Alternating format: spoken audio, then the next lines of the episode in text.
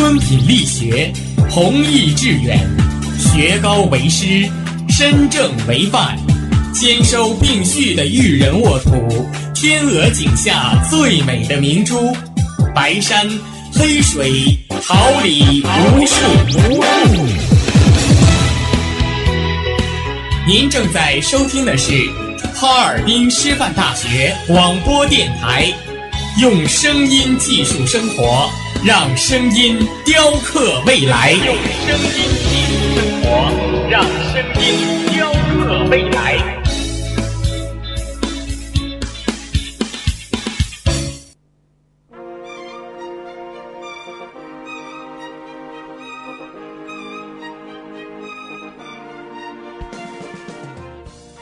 春华秋实，桃李不言。炫动之声，无限精彩。FM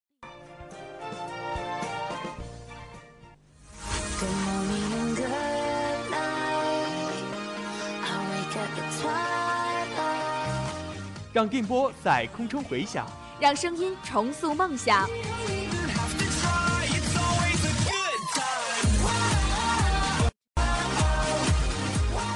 在青春的旅途上，用电波打破沉寂。在年少的岁月里，让声音尘封迷茫。我的快乐源泉，我的青春宣言。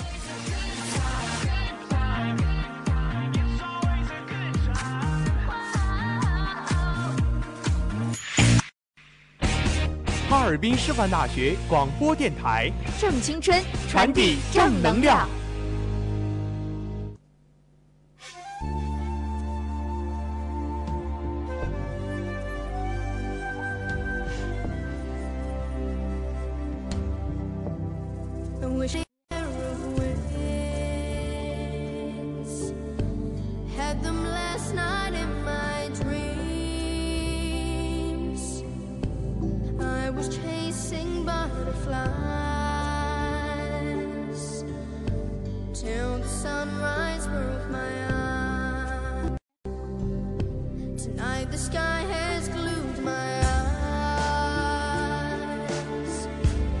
They see is an angel high. I've got to touch that magic sky. 慧眼独具，笔锋墨见平时事，一周要闻收眼底，用我们的声音传递世界的讯息。让独特的视角挖掘社会的点滴。哪里有事件，哪里就有新闻。哪里有新闻，哪里就有现代读报。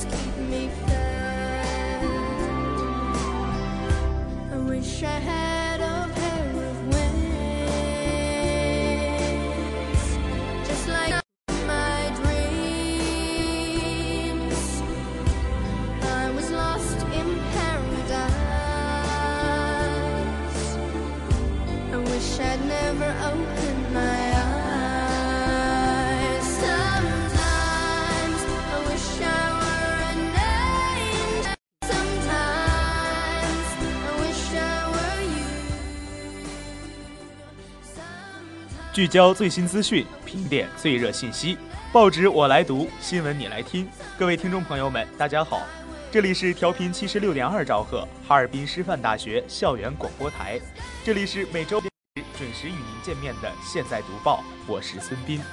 天气寒冷，现在读报提醒大家注意防寒保暖。我是王海鑫，在此代表导播张林、编辑庄园、新媒体关悦、王飞宇、监制邢磊、办公室赵彤向大家问好。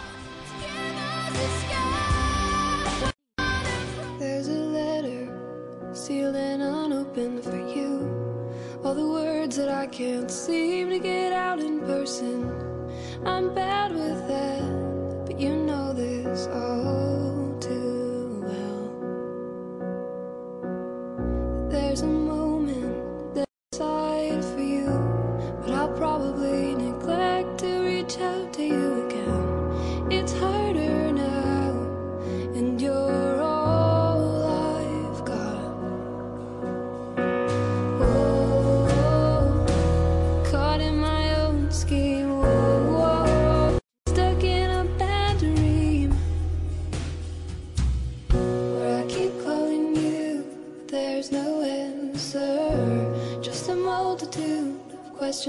chance, and I don't know why you keep saying things will be alright. I know these stars will come, let it rain, let it pour on me. 网罗八方资讯，把握世界脉搏。下面让我们一起走进今天的内容提要。教育部义务教育成绩不进行公开排名，两办发布公务用车新规，中办国办近日印发《党政机关公务用车管理办法》。普京宣布俄从叙利亚撤军，粉碎了最有战斗力的恐怖组织，尽在后报速读。新闻评点将为您提供第一人坠亡、极端吸粉模式让极限挑战变了味儿。西媒：中国游客喜好国际化，旅行偏爱原汁原味等社会现实。本周聊过狙击学生隐私信息泄露那些事儿后，让我们一起走进青年之声。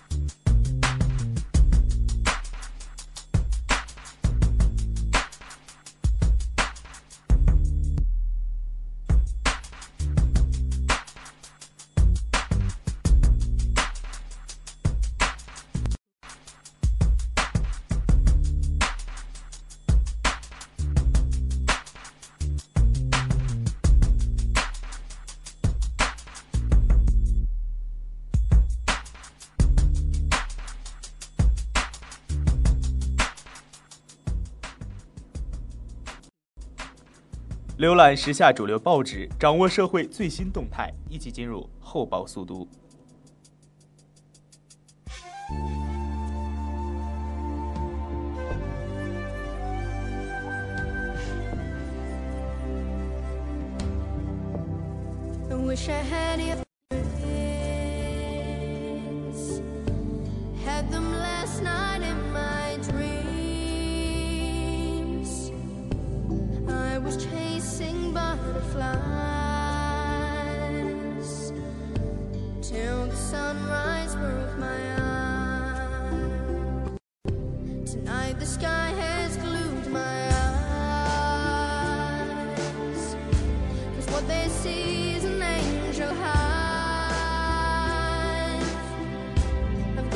Touch that magic sky.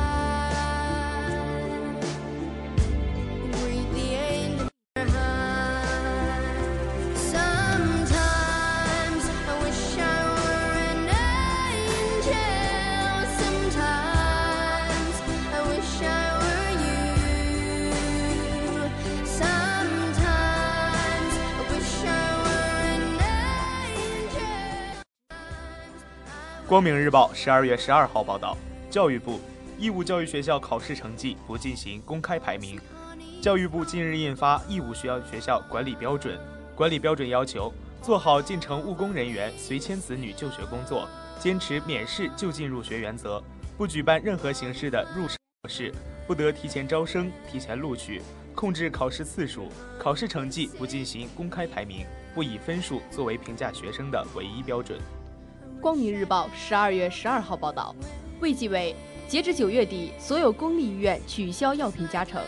卫计委及人社部近日消息，截止全国所有公立医院取消药品加成。目前初步建立了分级诊疗体系，以基层为重点，配置医疗资源，百分之八十以上的居民十五分钟内就能达到最近的医疗点。家庭医生签约服务已经覆盖了四点三亿人。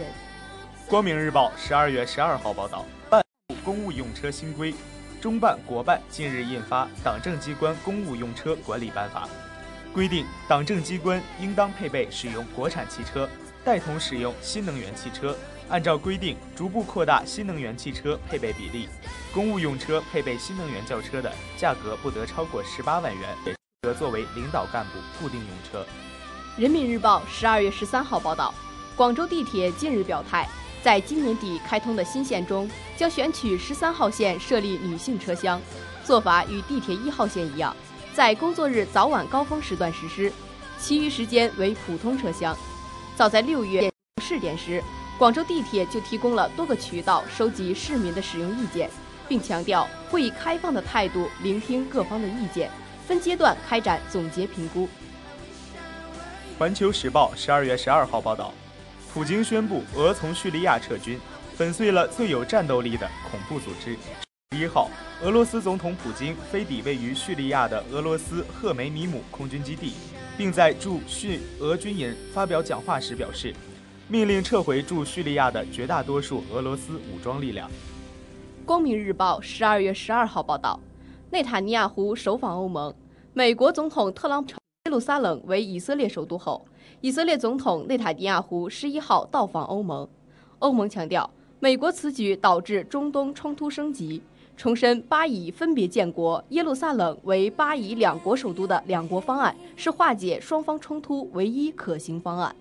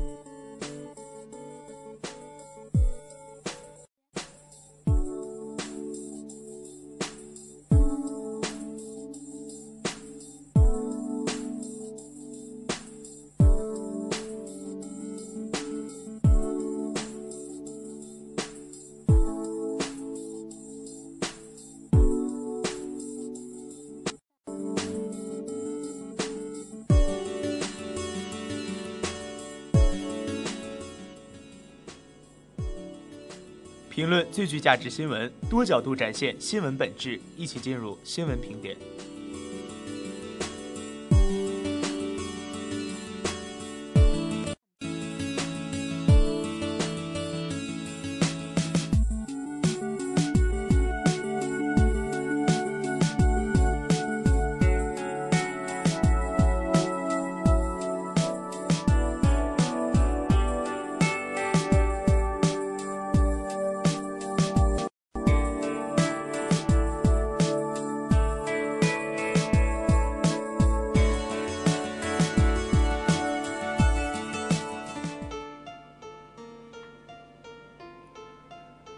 人民日报十二月十二号报道，十四岁少年被麻省理工录取，谁需要教化？这一次背锅的不应只是媒体，更应该问责的恐怕是莱阳教体局的宣传需要和更多为了配合宣传需要而涉嫌伪造神童的相关人员。这其中有学校的宣传员、教员，恐怕还有该校负责人和小李同学的家长。十六岁学会编程，被麻省理工预录取。山东莱阳李向南同学的事迹，在短短两天时间内持续霸占了各大媒体的头条。就事件当前进展来看，证据说辞遭遇打假，华南理工出面澄清，麻省理工回函解释，莱阳教体局先是发声例证，又含糊称宣传论的浪潮正在逐渐倒逼真相的曝光。而就事件发展过程来看，媒体间的报道多有敌伍。只不过这一次背锅的不应只是媒体，更应该问责的恐怕是莱阳教体局的宣传需要和更多为了配合宣传需要而涉嫌伪造神童的相关人员。有山东莱阳第二实验中学的宣传员、教员，恐怕还有该校负责人和小李同学的家长。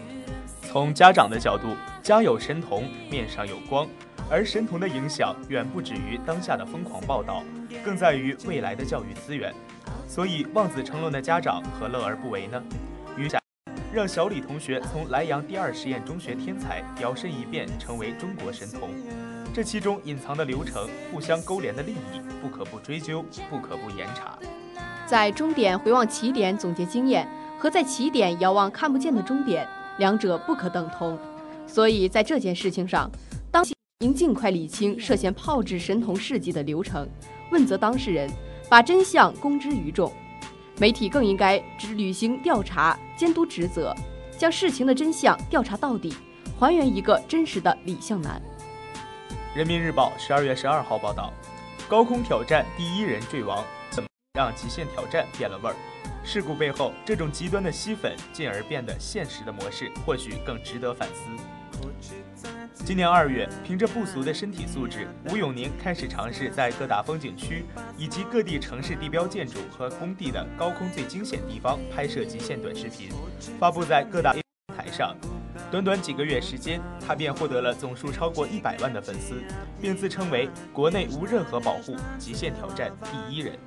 然而，他的所有短视频平台以及微博账号的更新突然停止在了十一月八日。十二月八日，警方证实吴永宁在一个月前的一次高空意外坠楼，不幸身亡。高空攀爬本就是风险系数极高的活动，何况没有任何的防护措施。我不否认，高空攀爬之类的极限挑战者技高人胆大，但即便身体素质再怎么异于常人，也终究逃不掉地球引力，不可能翻得了天。也正因为如此，极限挑战者越会对生命和安全有一种敬畏感，越注重保护自己。由此可见，极限运动虽然提倡冒险精神，但更要懂得知止。尤其当安全得不到保障的时候，有人对吴永宁的出事如此评论：极限运动只能中午玩，因为早。还有跟帖者神补充：中午也不能玩，因为午时已到，终有一死。话虽调侃，但却道尽了一个事实：极限运动确实多有凶险，不得不防。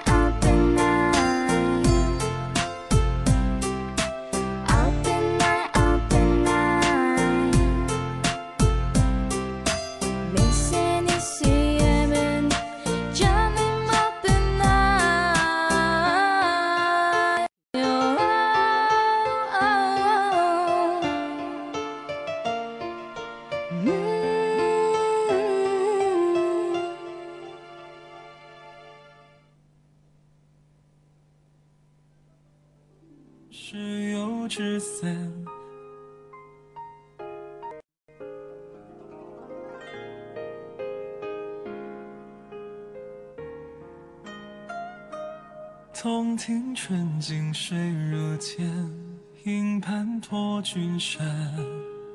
巧遇人时有纸伞，风卷帘动。一高撑开浮萍散，侧过小河畔。白莲乱珠交如船，满目红菱川。人民日报十二月十二号报道，中调研秀，基层调研莫像水上葫芦飘。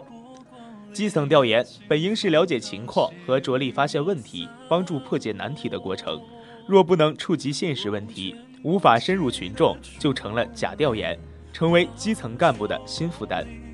毛泽东同志曾深刻指出：“新人，现在一些地方存在的调研形式主义之风，让不少干部疲于应付。”有人甚至发出“形式主义调研累死人”的感慨。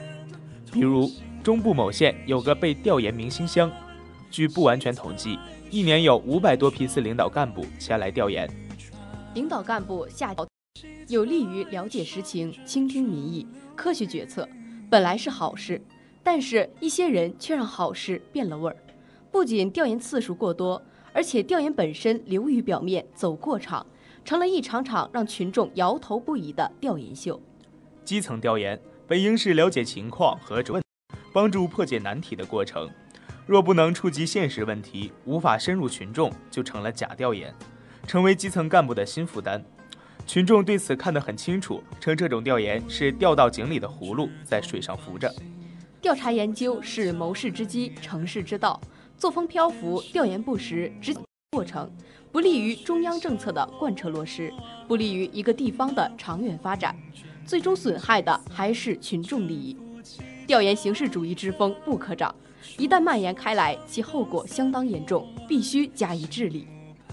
环球时报十二月十二号报道，西媒中国有计划旅行偏爱原汁原味。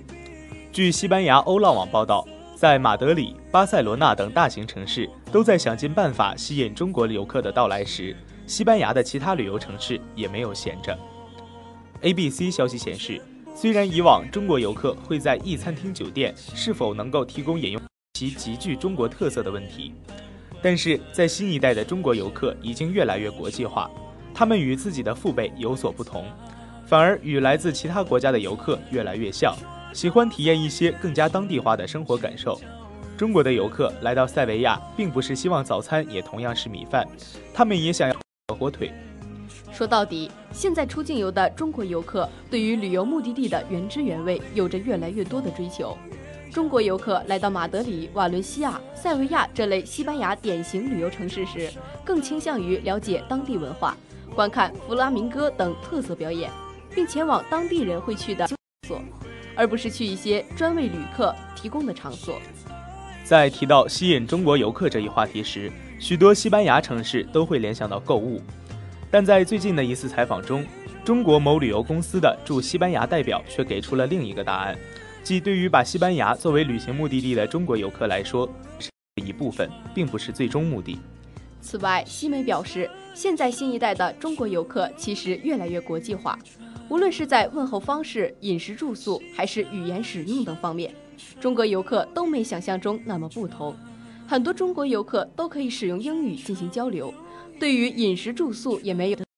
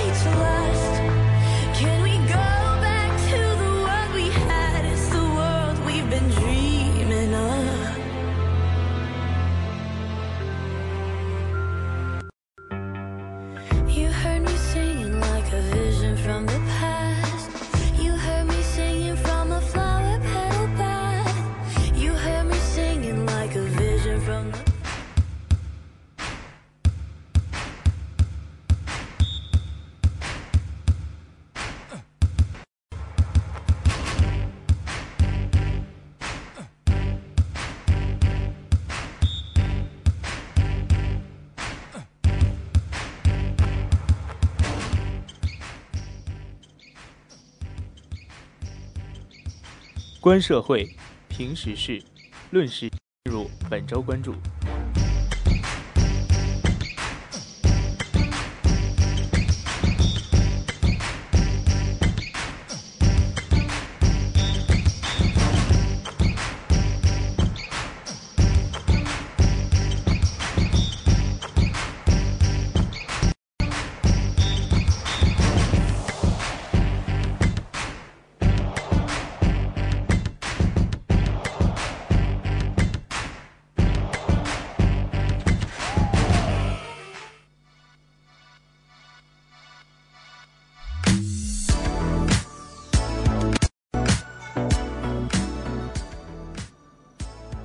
教育部日前连发两道清理令，要求在十二月十号前，各省区市教育部门要组织所辖市县教育部门及所属的各级各类学校全面排查学生资助公示信息，原则上要将超过公示期限的学从教育部门和学校官网上全部撤下。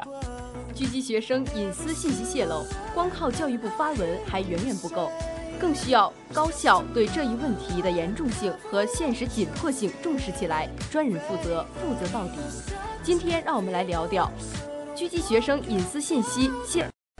按照教育部原来的规划，十二月十号是他和各地各校约定的全面清理和规范学生资助公示信息截止日。各中央部门所属高校要全面排查本校及所属院系学生资助公示信息。原则上要将超过期限的学生资助信息向院系官网上全部撤下。对于公示期内学生的资助信息，必须将公示信息中含有学生的身份证件号码、家庭住址、电话号码、出生日期、银行卡号等个人敏感信息全部删除。不过，从实际执行情况来看，这一约定的执行效果并。澎湃新闻报道，在十二月十日大限之后，至少还有浙江大学、西藏大学、西南交通大学、常州大学、四川省宜宾县第一中学等学校官方网站依然存在公示信息泄露学生个人隐私的情况。在澎湃新闻记者逐一提醒之后，这些学校才陆续撤下了。常州大学的学生隐私信息泄露情况，甚至让人怀疑该校是否认真执行了教育部的清理令。直到十二月十二号上午，常州大学继续教育学院官网招生信息栏目下还悬挂着常州大学二零一七年自主招生考试拟录取名单公示。该公将准考证号、姓名、录取专业等信息公布，也将学生完整个人信息、身份证号码公布，共计一千六百二十九人。为什么会出现这种情况？或许有人会问，是不是教育部的话学校不听了？答案显然是否定的。根据澎湃新闻记者的多方检索，经过这一后，各地各校官网上涉及学校个人隐私信息的情况已经大为减少，媒体报道涉及到的具体案例也得到了及时的清理。不得不说，在十多天的时间，各地各校的相关工作人员付出了极大的努力来清理信息，成效也很显著。各校的各类公示信息千头万绪，积累有年。信息总量肯定是巨大的数字，清理起来自然费时费力。客观地说，不是学校不努力，任务量确实大。这也是本轮集中清理之后，还有那么多学校官网继续存在泄露学生隐私信息的现实原因。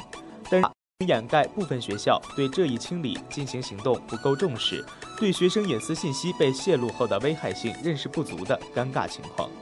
以上述常州大学继续教育学院为例，泄露了一千六百二十九名学生完整身份证号码的公示信息，发布于二零一七年十一月十七日，也就的一个月之内。澎湃新闻有关隐私信息泄露的第一篇报道发布于二零一七年十月七日，到十一月十七日时，已经披露了多地政府和高校在公示时泄露个人隐私信息的案例。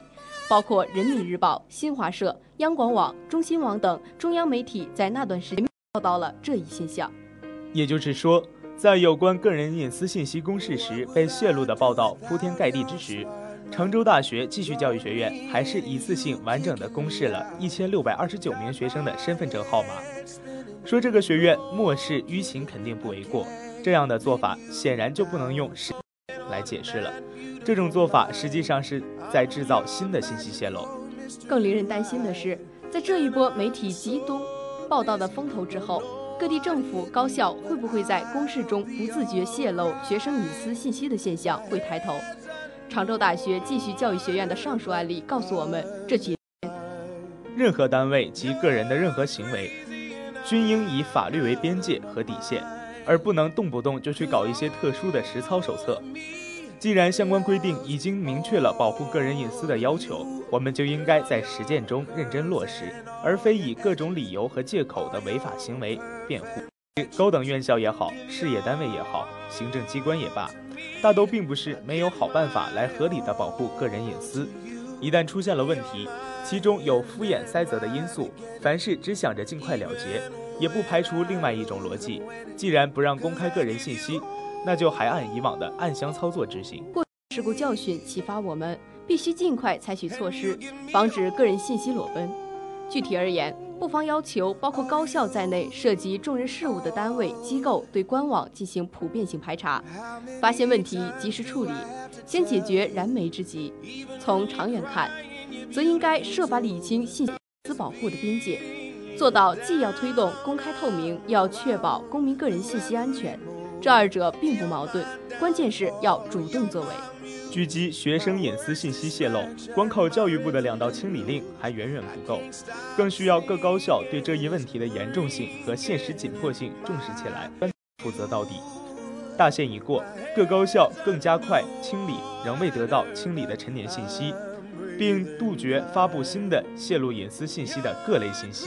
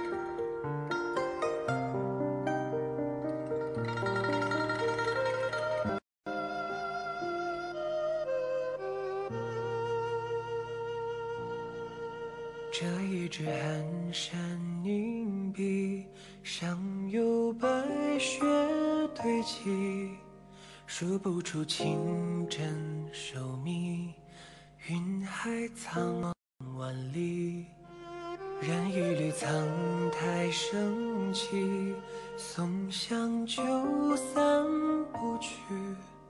心思如雨尽收集，淹没的如此细腻。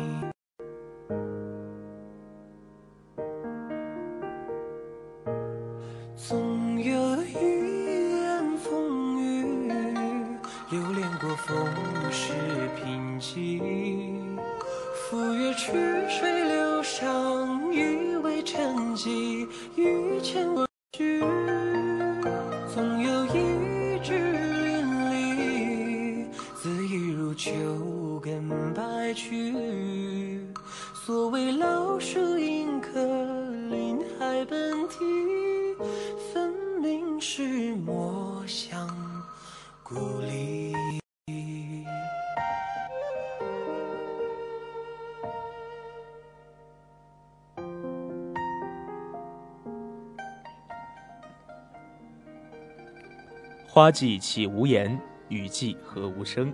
静聆绿芽心，舒展花蕾情。奏青春之青年之声，舞牧野之步，燃热血之火。青年的心声，我们一起聆听；时代的心声，你我共同发现。青年至上，正能量，我们在发声。让我们共同走进今天的青年之声。德杯全国大学生无人机航拍竞赛活动启动，决战红色主题。十二月九号，第二届科德杯全国大学生无人机航拍竞赛在京正式启动。来自全国各地及台湾的近两百所高校，六百六十五位参赛选手共同切磋竞技，相互交流学习这一高科技、高水平无人机航拍大赛。据悉。此次大赛为期一周，包含专家面对面、实地拍摄、飞手论坛、即时后期等多项内容。所有参赛团队需奔赴京西南红色教育基地进行即时创作，在感受红色文化、学习革命精神文化的同时，及时创作一部十分钟以内的无人机航拍短视频，参与竞赛评比。青年之声，贵州大学举办“一二九遇见新时代”趣味知识问答活动。十二月八号至九号，贵州大学校团委举办“青年之声”线下活动“遇见系列之一二九遇见”。知识问答活动，参与人数共计一万余人。活动以闯关的形式展开，问题涉及一二九运动、十九大报告的相关知识。答题共设置五个关卡，难度和题量逐渐增加。参与者每通过一关，都有相应的奖品。贵州大学校团委书记龙问在发了祝福语，并指出，青年之声贵州大学线下活动遇见系列涵盖学习理论、红色传承、传承文化等方面。实现了线上线下的深度融合，至今已成功举办遇见系列活动二十余场。此次一二九遇见新时代趣味知识问答活动的开，同学们学习和了解了一二九运动、十九大报告的知识，同时增强了贵州大学青年学子的爱国主义精神。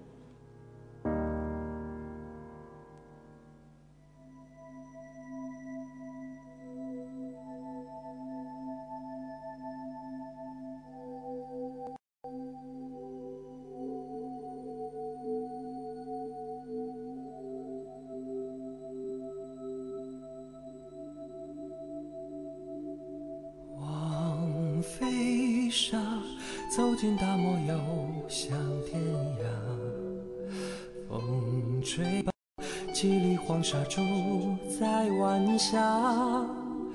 黄昏下，看一天流沙满四家。叹当年，回当初，只是流年难停下。彼时有谁？当年是谁挽发？如今花尽谢了，青丝不换白发。正午时光就这样过去了。这里是现在读报，感谢您的收听、支持与关注，下周见。我是王海鑫，感谢监制邢磊、导播张林、编辑庄园、新媒体关悦、王飞宇、办公室赵彤。下期现在读报，我们不见不散。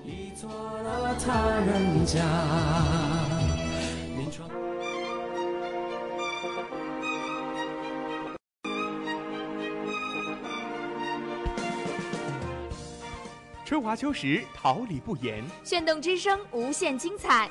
FM 七十六点二。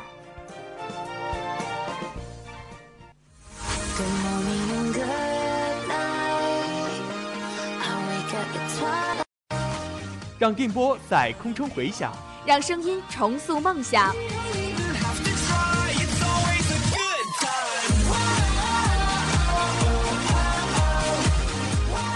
在青春的旅途上，用电波打破沉寂；在年少的岁月里，让声音尘封迷茫。我的青春宣言。